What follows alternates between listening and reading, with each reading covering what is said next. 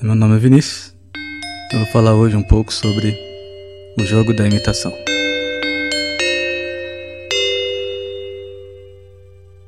Bom, o jogo da imitação é um experimento proposto pelo matemático Alan Turing no ano de 1950, num trabalho intitulado Máquinas e Inteligência. Então, nesse artigo, Turing inicia já com uma pergunta bastante interessante. É, será que as máquinas podem pensar? Bom, é lógico que a resposta pode ser dada em função do que entendemos por máquina e por pensar. A questão do pensamento por si só já é bastante complicada. O que, que significa exatamente pensar?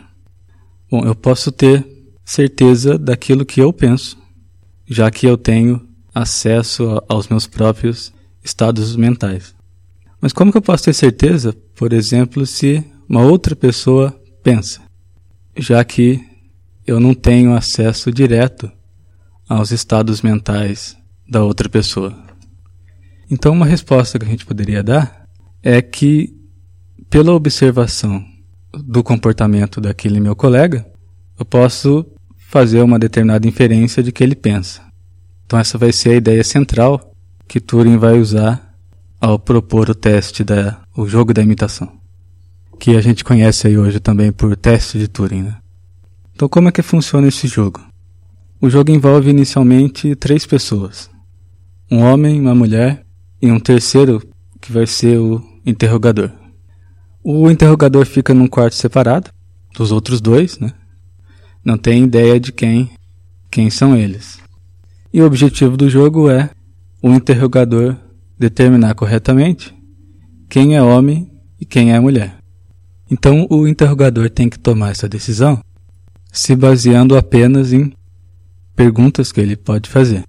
E essas perguntas elas são respondidas apenas por meio de texto, né? Então a gente pode imaginar que tem um, uma espécie de um chat que ele faz perguntas e os interrogados respondem na forma de texto.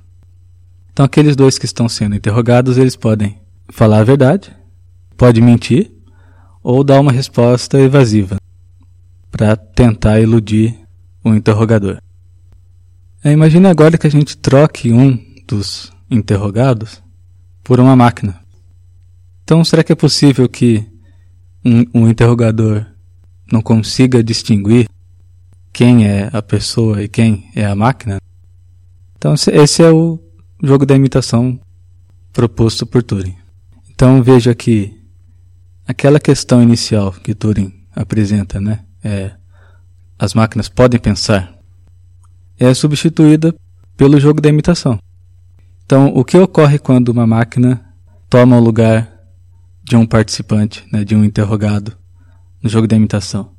Será que o interrogador vai errar tantas vezes quanto ele erraria ao jogar com dois humanos. Então, aquela questão inicial de se as máquinas podem pensar, como Turing identifica que ela tem vários problemas, principalmente no que se refere a, ao que é o pensamento, então Turing vai substituir essa questão pelo jogo da imitação. Então, o que a gente chama de teste de Turing, a gente pode considerar como um critério para decidir se uma máquina pensa.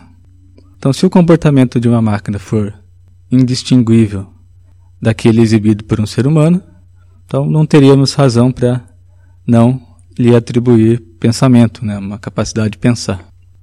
Então, isso mostra algumas questões filosóficas que o Turing considerava.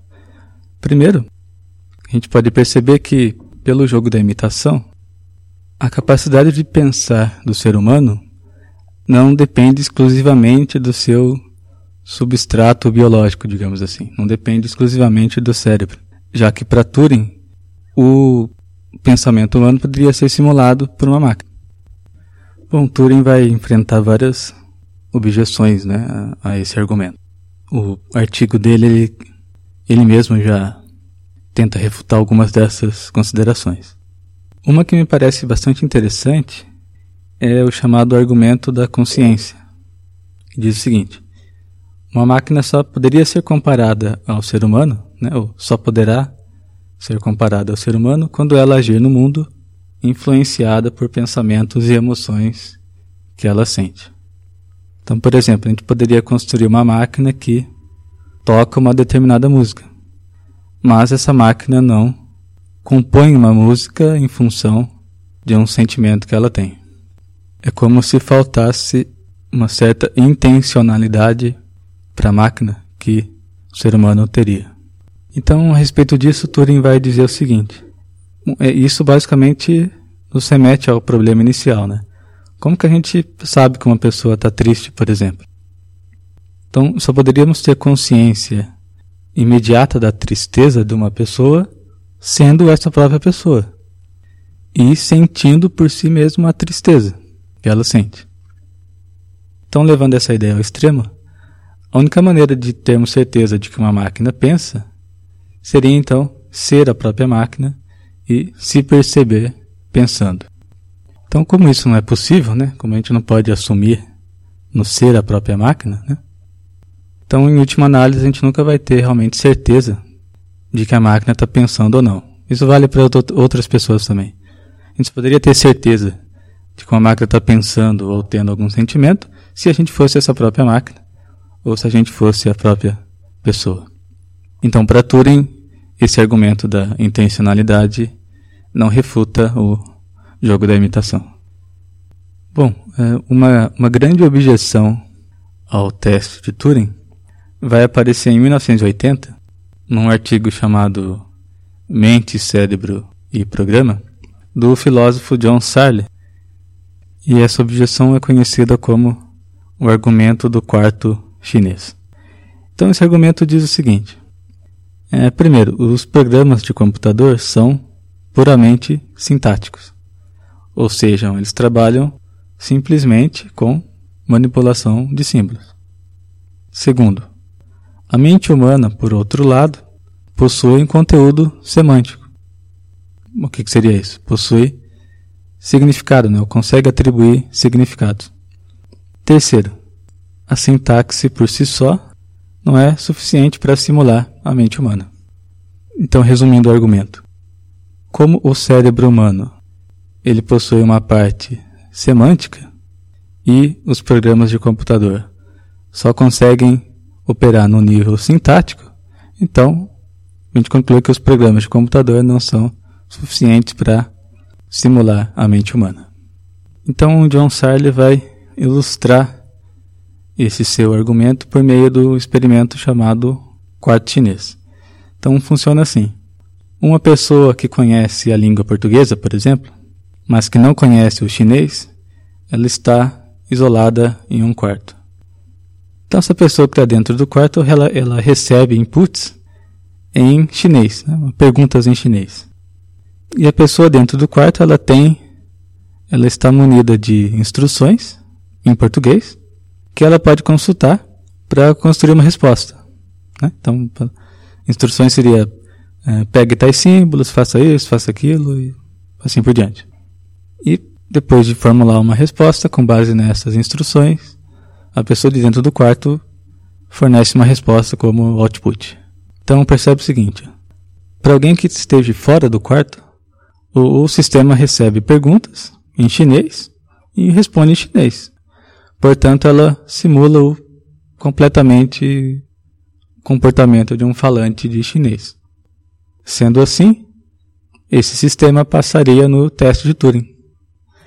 Mas veja só, a gente sabe que dentro da sala não há nenhum conhecimento sobre chinês. Né? A pessoa que está lá dentro não sabe chinês.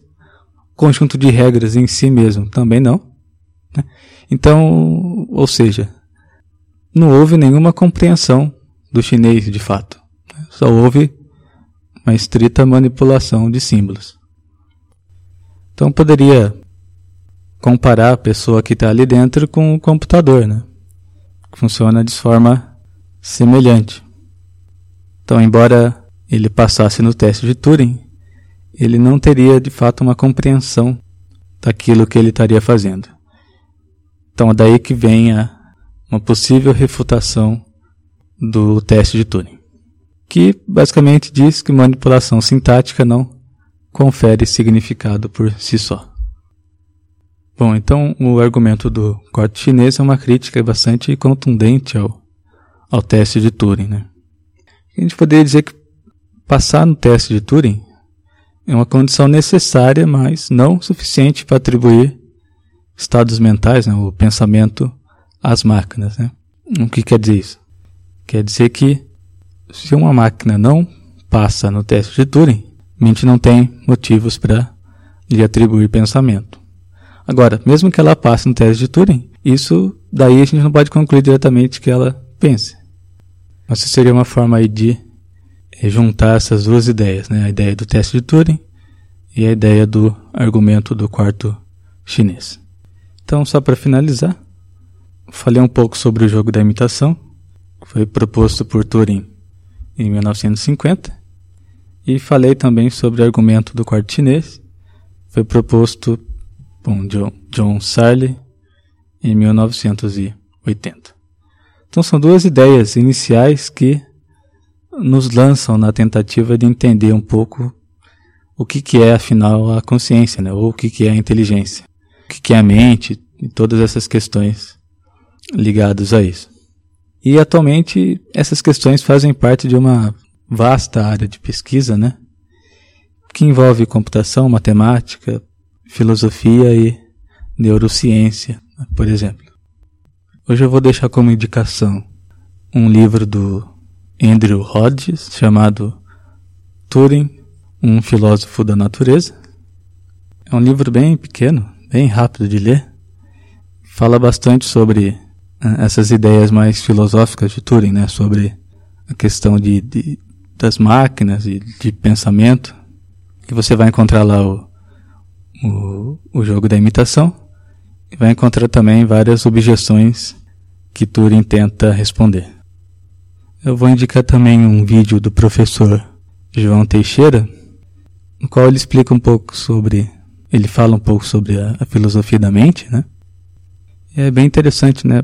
A filosofia da mente é uma área da filosofia justamente preocupada em tentar entender o que é a mente, o que é a consciência e como essas coisas se relacionam com o cérebro, né? Então é bem interessante. E por último, se você não conhece ainda, acho que é interessante também é assistir o filme chamado Blade Runner. Esse filme ele traz um pouco a ideia da indistinguibilidade né, entre humanos e possíveis androides. Então é isso, eu vou ficando por aqui. É, você pode dar uma passada depois lá no site, é numeroimaginário.wordpress.com.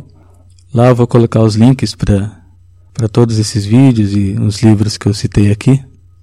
E só lembrando que agora eu vou fazer os podcasts quinzenais. Então, semanas alternadas eu vou colocar um podcast. E entre um podcast e outro eu vou também colocar alguma coisa lá no site. Obrigado e até mais.